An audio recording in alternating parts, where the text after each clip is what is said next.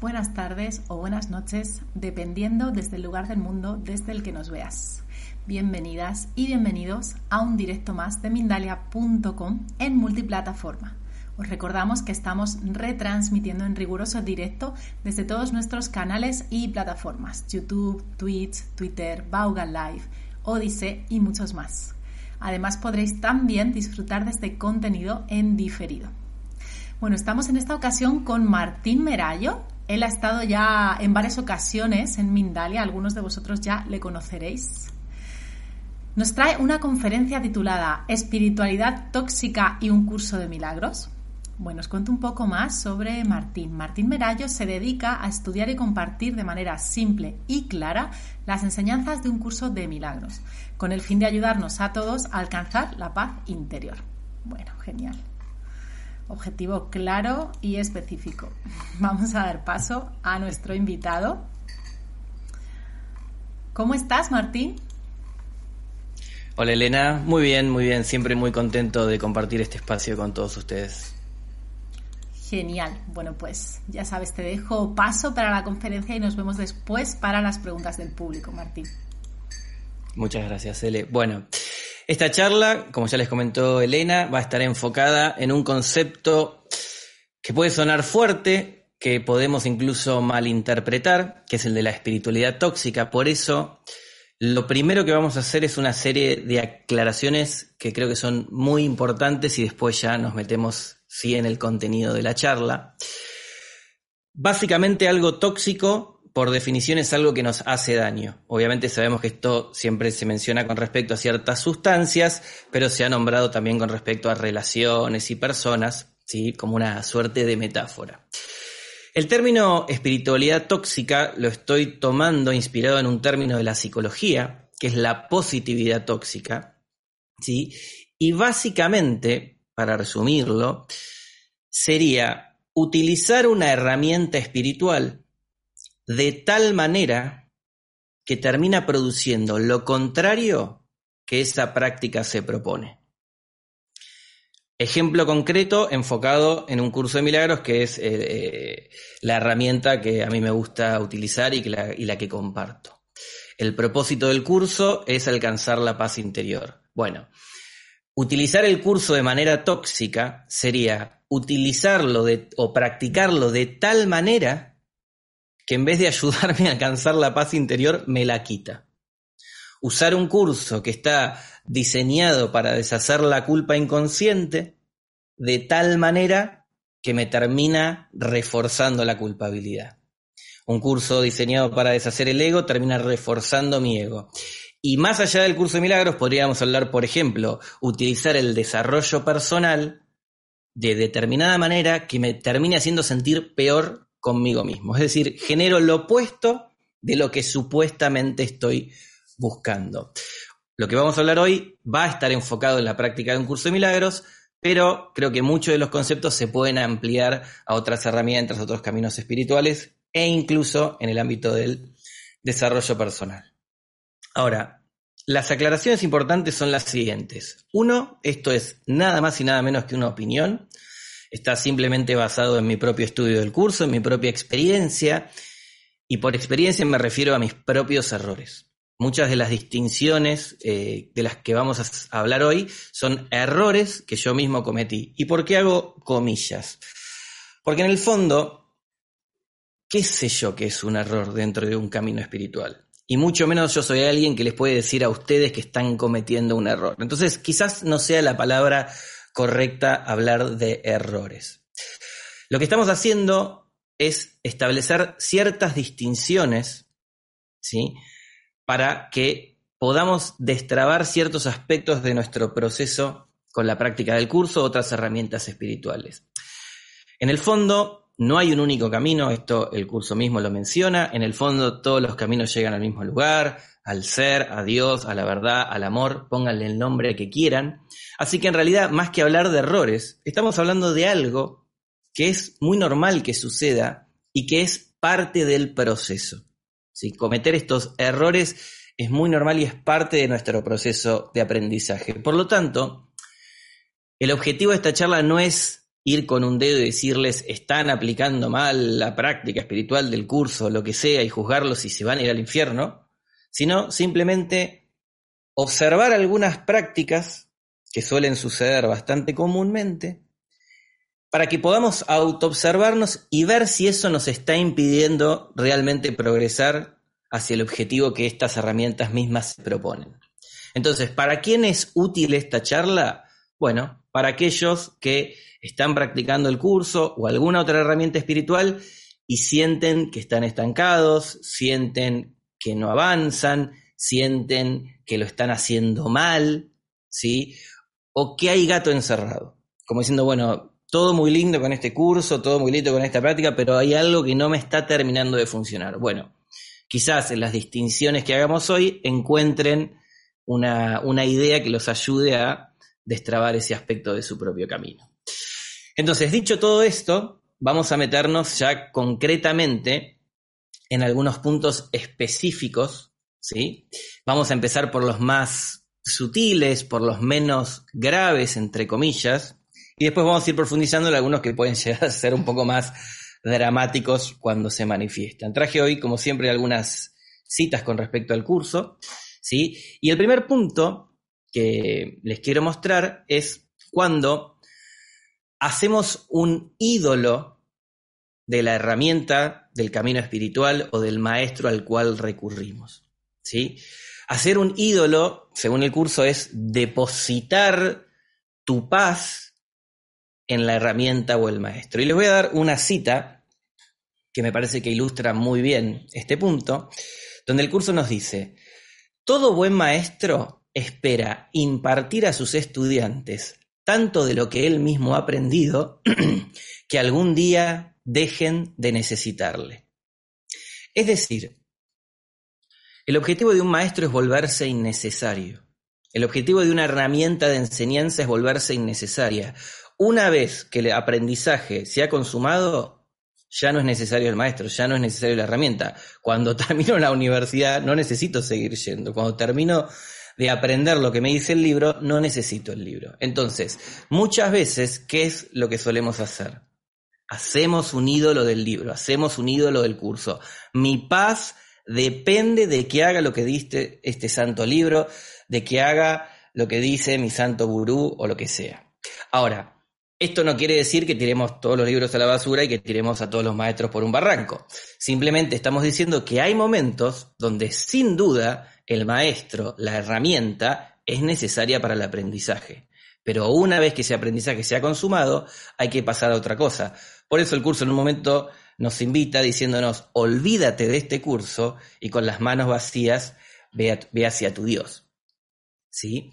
Es importante recordar otra cosa que nos dice el curso, que nada externo a ti puede salvarte, ni nada externo a ti puede brindarte la paz en el fondo, porque después nos dice, porque no hay nada eh, eh, externo a ti. Pero eso ya es otro tema dentro del curso. Ahora, una versión más grave de este aspecto es cuando ya directamente nos hacemos adictos al curso, a la herramienta, al maestro. Y fíjense lo paradójico, un curso o un camino espiritual que pretende liberarnos, nos termina esclavizando a la herramienta misma. ¿sí? Obviamente esto es si lo usamos de determinada manera, no es porque el curso te quiera esclavizar o el maestro te quiera esclavizar, es simplemente utilizarlo de tal manera que se termine generando una dependencia. En ese sentido, estás lo más lejos que se puede estar de la libertad que este curso pretende lograr. Y un aspecto más dramático de, esta misma distinción es cuando el maestro también depende del alumno para reforzar su... Entonces se genera una codependencia entre maestro y alumno. ¿sí? De nuevo, esto no es pecado, es muy normal, simplemente lo traigo para estar atentos para ver si estamos cayendo en estas trampitas eh, del ego, como lo llamaría el curso. Entonces, la segunda distinción es cuando queremos buscar atajos, píldoras mágicas o más profunda y específicamente hablando, queremos lograr los objetivos sin utilizar los medios que se nos proponen. ¿sí? Muchas veces empezamos a practicar el curso de milagros y queremos en la segunda lección ya sentir la absoluta paz interior, eh, la felicidad plena, etcétera, etcétera, etcétera. Y pasás por alto que te faltan 364 lecciones, porque todavía ni siquiera terminaste de leer el libro. Estas son las expresiones más inocentes, ¿no? Esa impaciencia de querer los resultados. Otro aspecto es cuando justamente pretendemos que el curso, solo con decir algunas palabritas mágicas, solo con decir algunas ideas espirituales bellas, ya nos resuelve todos los problemas. Y esto, en realidad, pasa por alto que para lograr un objetivo se requieren ciertos medios. Y si no querés acceder a esos medios, bueno, quizás eso significa que no deseas ese objetivo. Pero no, vamos, no nos vamos a meter ahí, ¿sí? Y vamos a leer otra cita del curso que nos dice, este es un curso de entrenamiento mental todo aprendizaje requiere atención y estudio en algún nivel. Primero nos dice, es un entrenamiento. Y nadie va al gimnasio y a los dos días hace pesas y es Schwarzenegger. Uno tiene que ir mucho tiempo, practicar lo suficiente para obtener los resultados. Y nos está diciendo que todo aprendizaje requiere de algún nivel de atención, requiere de estudio. Entonces, pretender que el curso sea una píldora mágica donde el cual yo repito dos o tres frases lindas y ya se me solucionan los problemas, y es renunciar a los medios que el mismo curso te está proponiendo, por lo tanto, renunciar a sus resultados. Y en la misma dirección, el curso nos va a volver a decir, una mente sin entrenar no puede lograr nada. Es decir, nos vuelve a hacer énfasis en el aspecto del el entrenamiento. ¿sí? Y esto obviamente sin conocer todas las herramientas espirituales del mundo, creo que aplica, creo que aplica. ¿sí? ¿Cuántas veces hemos intentado buscar la píldora mágica y cuántas veces hemos fracasado? Generalmente estos caminos requieren como mínimo atención y tiempo. ¿sí? Este aspecto de querer conseguir los objetivos sin recurrir a los medios que se te proponen es una manifestación de otra distinción que podemos hacer que es querer cambiar el efecto sin cambiar la causa. Es decir, yo quiero la paz, yo quiero la felicidad, yo quiero la plenitud. Dame la paz, dale curso de milagros, dame la paz, dame la plenitud, dame la, la verdad, recordame mi verdadero ser. Pero no me pidas que abandone mis juicios, no me pidas que abandone mi resentimiento, no me pidas que abandone mi ego, no me pidas que renuncie a mis ganas de controlar, a mis ganas de tener razón, a mis ganas de justificar mi ira. Es decir, no me pidas que cambie las causas que producen el efecto que estoy teniendo en mi vida, que es la falta de paz. ¿Sí? Por eso el curso nos va a decir, si me impusiese entre tus pensamientos y sus resultados, estaría interfiriendo en la ley más básica de causa, perdón, en la ley básica de causa y efecto, la ley más fundamental que existe. Acá, esta cita también es importante porque nos habla de que la causa de lo que experimentamos son nuestros pensamientos. Entonces, claro, ¿qué es lo que queremos? Que se nos arregle el mundo, que se nos arregle la vida externa, pero no me pidas que cambie mis pensamientos, que son los que producen ese tipo de vida. ¿Sí? Ya se empieza a hacer evidente que en el fondo este uso de la espiritualidad en realidad termina siendo un autoengaño, ¿sí? es una resistencia del ego porque tiene básicamente miedo de ser deshecho. Este no es un tema en el que vamos a, meternos hoy, pero debería ser evidente que esto es algo que nos sucede por miedo, por resistencia, por confusión. Vale decir algo que me olvidé al principio, que el término espiritualidad tóxica lo emparento con positividad tóxica, con lo que se suele llamar el bypass espiritual, con lo que se suele llamar el ego espiritual, o más específicamente en el curso de milagros, como una manifestación de lo que llamamos la confusión de niveles. ¿sí? Ahora, voy a traer una cita que no es del curso, que dice algo muy parecido. Locura es hacer lo mismo una y otra vez esperando obtener resultados diferentes. Supuestamente esto lo dijo Einstein. Einstein se le atribuyen un montón de frases, pero me parece que no lo dijo. Yo no tengo ni idea quién lo dijo, así que no, no, no pongo el autor de la cita, pero está bastante difundida esta, esta cita que habla justamente de lo que estamos hablando.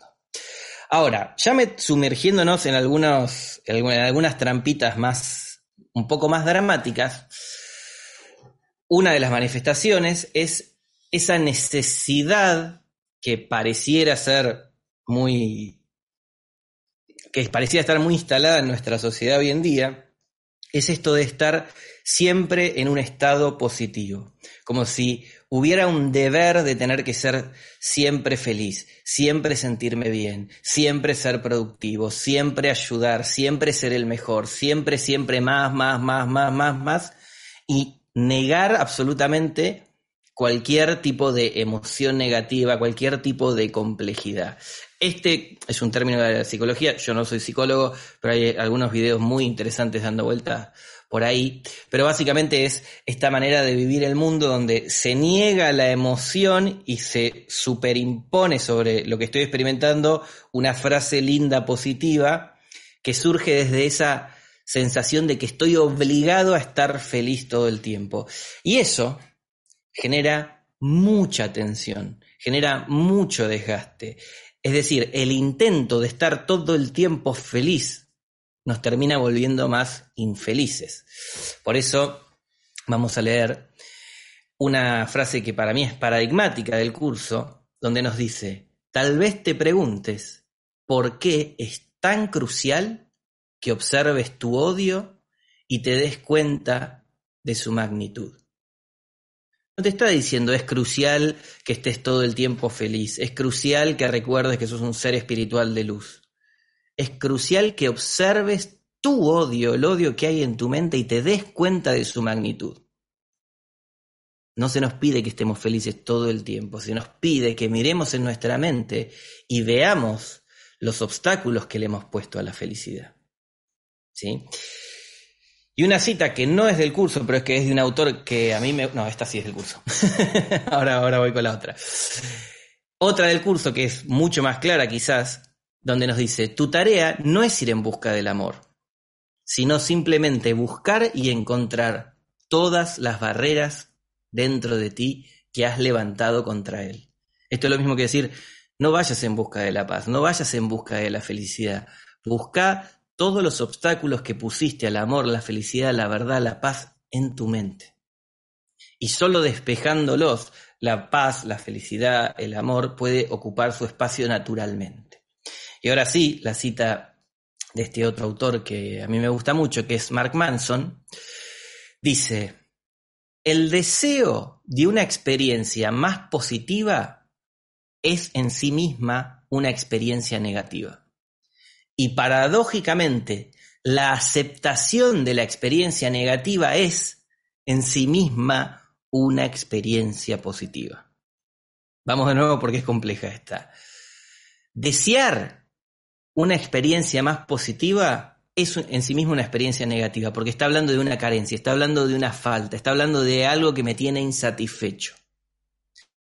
Pero si yo acepto una experiencia negativa, eso ya me pone en un estado interior más positivo. Esto es contraintuitivo, pero en vez de ir a buscar la felicidad, y esto ya no, ya no estoy hablando del curso, sino más en general, puede ser más productivo aprender a transitar las emociones negativas. En vez de, en vez de querer sentirte mejor, podemos buscar aprender a sentir mejor. Esa es la distinción que está bueno, que está buena empezar a, practicar e incorporar. Si alguien se siente identificado y lo quiere ir poniendo en el chat, por favor hágalo. Yo esto fui presa mucho tiempo de, este error, ¿no? De, de sentir que todo el tiempo tengo que estar feliz, tengo que estar todo el tiempo bien, y en la medida en que me empecé a permitir aceptar mis estados más oscuros, complejos, mi sombra, qué sé yo, recién ahí pude salir de esa ansiedad que en el fondo tenía. Pero bueno, sigamos adelante. Veo que hay mucha actividad en el chat. Después lo vamos a leer, va a haber un espacio para preguntas y respuestas. Una manifestación mucho más extrema de, esta positividad tóxica es cuando ya, de la mano de lo que se llama el bypass espiritual, ya directamente negamos la experiencia y las emociones que estamos teniendo.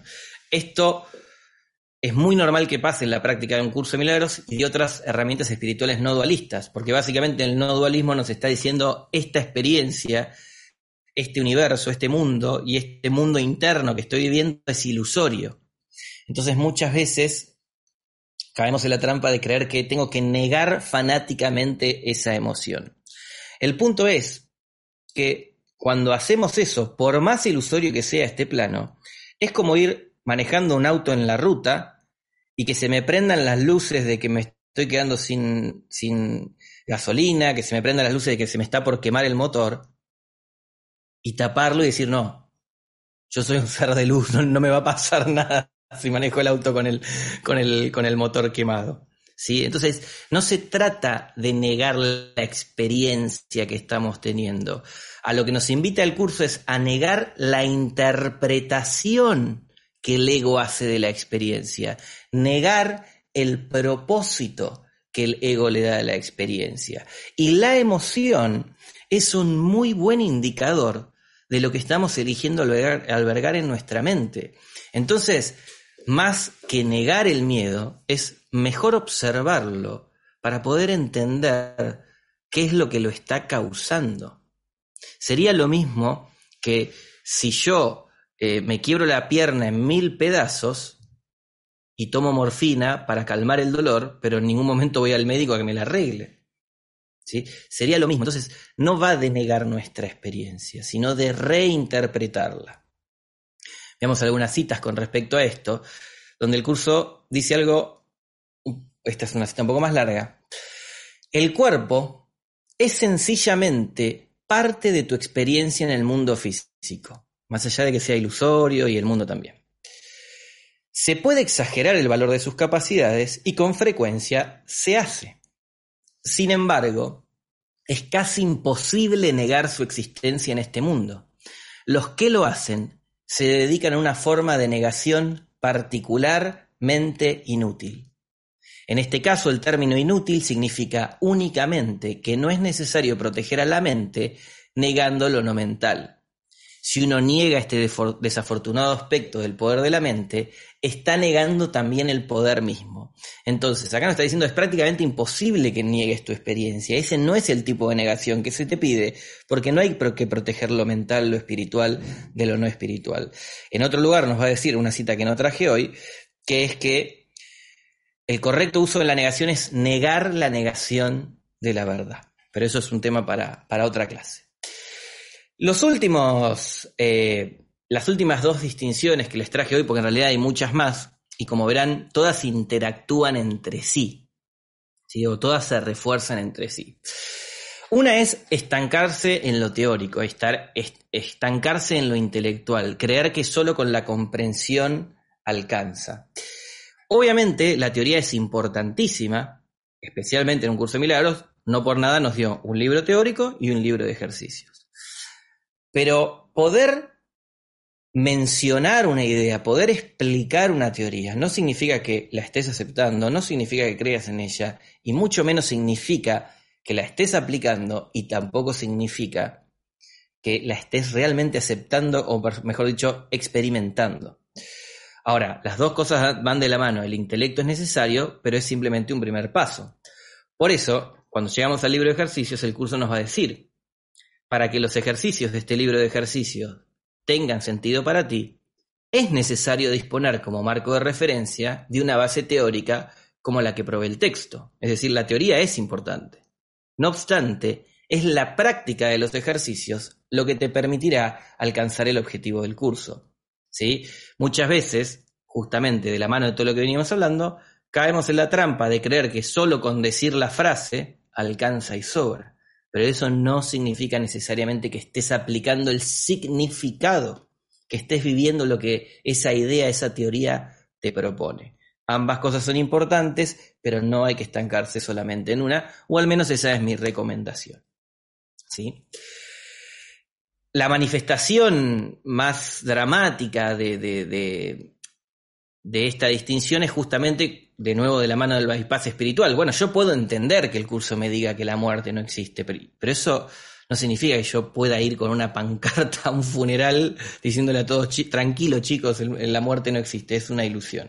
Sí, porque eso pasa por alto toda la complejidad interna en la que estamos sumergidos y pasa por alto lo que realmente estamos creyendo. Entonces, conscientemente yo puedo decir un montón de cosas, pero el curso nos invita a revisar qué es lo que hay en nuestro inconsciente, cuáles son esas creencias que están operando sin que nos demos cuenta.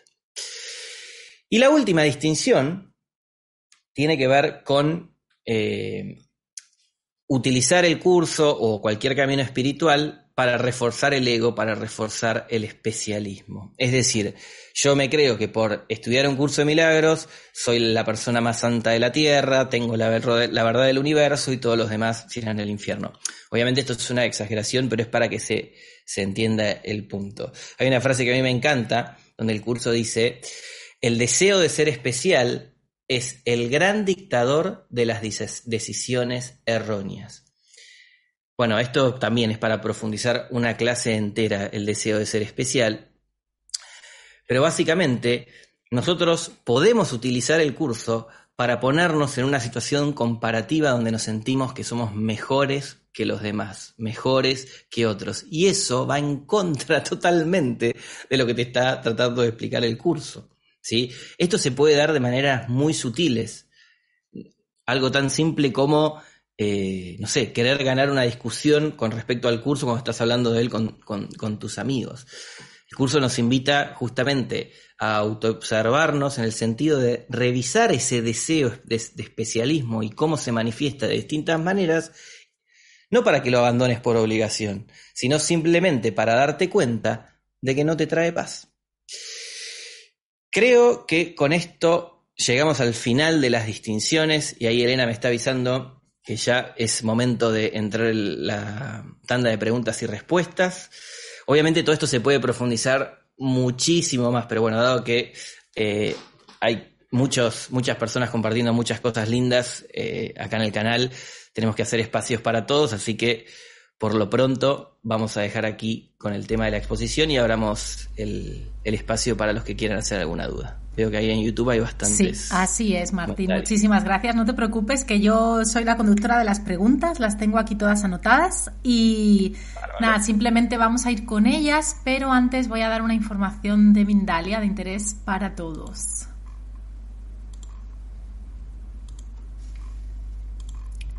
El próximo viernes 11 de febrero de 2022 se llevará a cabo en mindalia.com el taller Nociones básicas para interpretar tu carta astral de la mano de Carla Guasoni Rovirosa. En este taller descubrirás en qué consiste una carta astral y cuáles son los pasos básicos para interpretarla. Cómo hacer el conteo de elementos fuego, agua, aire y tierra, de acuerdo a la ubicación de los planetas en tu mapa natal, qué significa cada uno, qué representa cada planeta en nuestras vidas qué es el ascendente o incluso cómo descubrir si tienes más energía yin o yang. Para más información y reservas, entra en www.mindaliatalleres.com. Bueno, ahora sí, vamos a ir eh, a ver esas preguntas, como comentaba. La primera nos la hace nuestro amigo José Arturo Campuzano, que nos ve desde YouTube. Pregunta desde México. ¿Despertar es un símbolo de que estamos dormidos? Pero si todo es un sueño en este plano dual, ¿cómo podríamos tener sueños felices? ¿Qué técnicas te sirven? Bendiciones desde México. A ver, pues la voy a releer la pregunta porque es bastante compleja. Em, a ver, creo que la pregunta se contesta a sí misma. Si estás soñando, o sea, el curso en un momento te va a decir, obviamente contesto de lo que nos explica el curso. El curso en un momento te va a decir, el milagro no te despierta, simplemente te muestra quién es el soñador. Y que mientras estés soñando puedes elegir entre las pesadillas del ego o los sueños felices de perdón. Obviamente estoy parafraseando palabra más, palabra menos, después Arturo si querés eh, me contactas y te paso la cita exacta. El curso admite que podemos pasar de la pesadilla a un sueño feliz y ese es su propósito porque el punto del curso es alcanzar la paz aquí, aunque este mundo no haya sido diseñado para la paz. Este mundo, no sé, Arturo o José, eh, cuál es tu comprensión del curso, pero este mundo es una fabricación ilusoria del ego, es un sueño, es una pesadilla originalmente, esto es desde la mitología que plantea el curso, pero que no se, nos despierta de un baldazo de agua fría, no se nos despierta por obligación. El curso nos dice que Dios dispuso que su Hijo despierte dulce y jubilosamente, y que antes del despertar tiene que preceder un sueño más feliz. El sueño feliz es simplemente una experiencia en este mundo donde no proyectas tu culpabilidad inconsciente en tus relaciones. Esa es la técnica que, propone el curso. Cambiar la percepción del mundo, cambiar la interpretación, es decir, no ver enemigos, ver hermanos pidiendo ayuda, no ver ataques, ver personas pidiendo amor y no ver personas, sino verte a vos mismo a través del espejo de los demás con respecto a lo que vos tenés que sanar y aplicar el perdón, que no es otra cosa que renunciar al deseo de ser culpable, que es básicamente una culpa ontológica, inconsciente, que es anterior al mundo. Entonces, la técnica es esa, la práctica del perdón. El resultado es el sueño feliz, por más sueño y por más ilusorio que sea. Es para, para rato esta pregunta, pero tratando de resumirla, creo que, que ahí queda bastante bien. Genial, sí, creo que quedó bastante clara, Martín, gracias. Bueno, la próxima nos la hace José Olivares, que nos ve también desde YouTube. Pregunta desde México, ¿podría considerar tóxicos a los maestros que toman el curso de milagros como su Biblia sagrada y su única verdad? Bueno, acá hay que hacer una distinción que, es importante y por eso dediqué tanto tiempo al principio de la charla eh, a hacer algunas aclaraciones. La respuesta simple es obviamente sí. Si yo mañana, eh, como facilitador o divulgador del curso, hago, armo una secta para robarles dinero y encima les digo que esta es la única verdad y si no la creen los castigo y los golpeo, lamentablemente esto ha sucedido. Y sí, bueno, estaríamos diciendo que estoy usando el curso de una manera que es dañina. Ahora, eso no significa que el curso sea tóxico. En el fondo, y esta es la distinción importante que tenemos que hacer, es que ningún, bueno, no sé, tampoco conozco todos los libros del mundo, pero digo, lo que, de lo que estamos hablando es del uso que nosotros le damos a la herramienta. No es que el curso sea tóxico, por lo menos yo no lo detecto la toxicidad en el curso mismo, pero sí sé que el ego, a través de sus resistencias, puede utilizarlo de la manera tóxica. De la misma manera que puede utilizar el desarrollo personal o cualquier otra práctica. Puedo utilizar una, una, una religión. ¿Sí? Puedo agarrar la Biblia y utilizarla de tal manera para convencerme de que tengo que juzgar a mis hermanos, mandarlos al infierno porque no leen mi libro sagrado, o, porque o que eso me permite estrellar un avión en un edificio porque me lo pide Dios. Esas son manifestaciones extremas de utilizar mensajes que en el fondo apuntan a la comprensión, al amor, a ver la unidad, a la paz, para todo lo contrario. Así que sin duda, José, eh, esto podría considerarse de esta manera. Sí, sí, sí, sí, sin duda. Pero el curso mismo te dice que este no es el único camino, que es solo una forma, una forma de algo que es mucho mayor. Bueno, genial esa apertura que nos traes, Martín, del curso y esa manera de verlo. Muchas gracias, la verdad. Pau Verita nos comenta también desde YouTube ahora, ¿Y si en lugar de entrenar la mente en la atención y convencimiento, interesante esta pregunta, la entrenamos en la comprensión y en el entendimiento que nos aporta ese conocimiento? Si necesitas te la puedo ahora repetir también, Martín, es un poco larga. La tengo, la tengo ahí, eh, en, la estoy viendo. Sí, Pau, tenés toda la razón del mundo. En ningún momento el curso dice que es un entrenamiento en atención y convencimiento justamente el curso, cuando hablamos de entrenamiento mental, no lo pensemos como una cuestión coercitiva de lavado de cerebro para... No, no, es simplemente un entrenamiento que nos permite identificar que estamos eligiendo ciertos pensamientos que no son comprensivos, que no son amorosos, que no llevan al conocimiento. Es decir, me observo y desarrollo la capacidad de ver que en mi mente hay una parte que tiene una tendencia que es egoísta, destructiva, eh, oscura, ya ponele la, palabra que quieras, ¿sí? Generalmente somos inconscientes de esta parte de, la mente, por eso Jung de alguna manera la llamaba la sombra, es algo que no, no, no, no lo tenemos presente. Entonces, el entrenamiento es desarrollar la capacidad de ver esa elección en favor de lo que el curso llama el ego. ¿Sí? Poder observarlo desde la comprensión, justamente, desde el entendimiento, desde la compasión, desde el perdón, desde una mirada amorosa anclada en ciertos conceptos espirituales que nos permitan decir, ah, quiero elegir otra cosa. Este curso en el fondo no está basado, y ahí tomo algo que dice Istardeus, que hace una, distinción bastante importante entre entrenamiento mental y espiritualidad, eso es verdad, pero tendríamos que haber dedicado varios minutos a, hablar de esa distinción y hoy no nos daba el tiempo. Sin duda yo diría que el curso es más un entrenamiento que un camino espiritual. El punto es que ese entrenamiento tiene sus raíces en ciertos aspectos espirituales. Sin duda eso es así. Pero básicamente lo que plantea el curso es, no es hacer lo que yo te digo porque soy una verdad revelada espiritual. Es, te puedo ayudar a que te des cuenta de lo que estás haciendo. Y que puedas empezar a entender los resultados que obtenés de hacer lo que estás haciendo. Y te propongo esta alternativa.